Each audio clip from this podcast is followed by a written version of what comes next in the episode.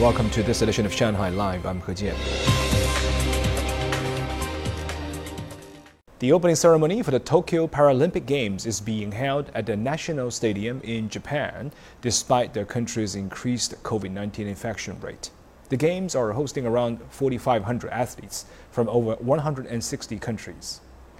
A total of 162 delegations will compete during the next 12 days. The Chinese delegation marched onto the grounds more than an hour ago, led by Chinese archer Zhou Jiamin and long jumper Wang Hao. The Chinese team, which includes 132 women and 119 men, will compete in 20 of 22 sports in Tokyo. And this year's Paralympics will award 539 gold medals across 22 sports, including two new sports, taekwondo and badminton. The Paralympic Games will conclude on September 5th. An exhibition at the Shanghai Mental Health Center in Xuhui District is featuring paintings by several dozen patients. The hospital hopes the gallery can be a bridge to better connect the mentally ill people and society. Reporter Zhang was there and tells us the story.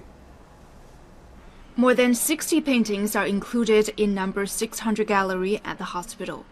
About 20 of the hospital's patients created them. One visitor says she's astonished by their creations.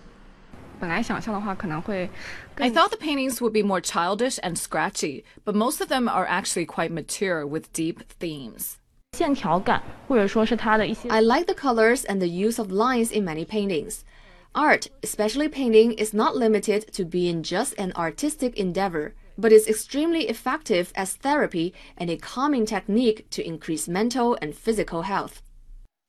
The curator, Dr. Chen Zhiming, has been working at the Shanghai Mental Health Center for more than seven years. He has used painting to encourage his patients to better express their inner world. Dr. Chen admits he wasn't sure about the idea of encouraging patients to create paintings, but it turned out quite successful. It's safe to say that they are changing for the better through painting, not just that their attention is more focused or their fingers are more flexible, but their whole mental condition. For example, they are more energetic rather than gloomy, and they are always excited for the next painting. They are proud of their works, and they will praise others. The exhibition is being held in a separate building from the buildings treating mental health patients, so that patients won't be disturbed by groups of people. Due to the pandemic, admission to the gallery is limited to medical workers, patients of the hospital, and their families at the moment. The hospital said it wants to work with art organizations, NGOs, and artists to organize similar events to improve mental health awareness and inclusiveness among the public.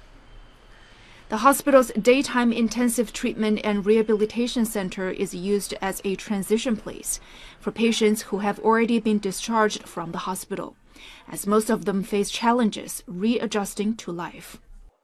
Music lessons, handicrafts tutorials, lectures, and mock job interviews are being organized regularly to help ease the transition. Zhang Yue, Shanghai Live. Chinese Foreign Ministry spokesperson Wang Wenbin said during a press briefing today that the U.S. intelligence report on the origin of the novel coronavirus is anti science, unreliable, and contains predetermined conclusions. Wang said that origin tracing requires science and that using intelligence agencies to trace the origins of the virus wasn't a scientific approach. He also urged the U.S. to revert to the right track and stop politicizing the issue. The spokesperson added that tracing the origins of the virus requires unity, not finger pointing.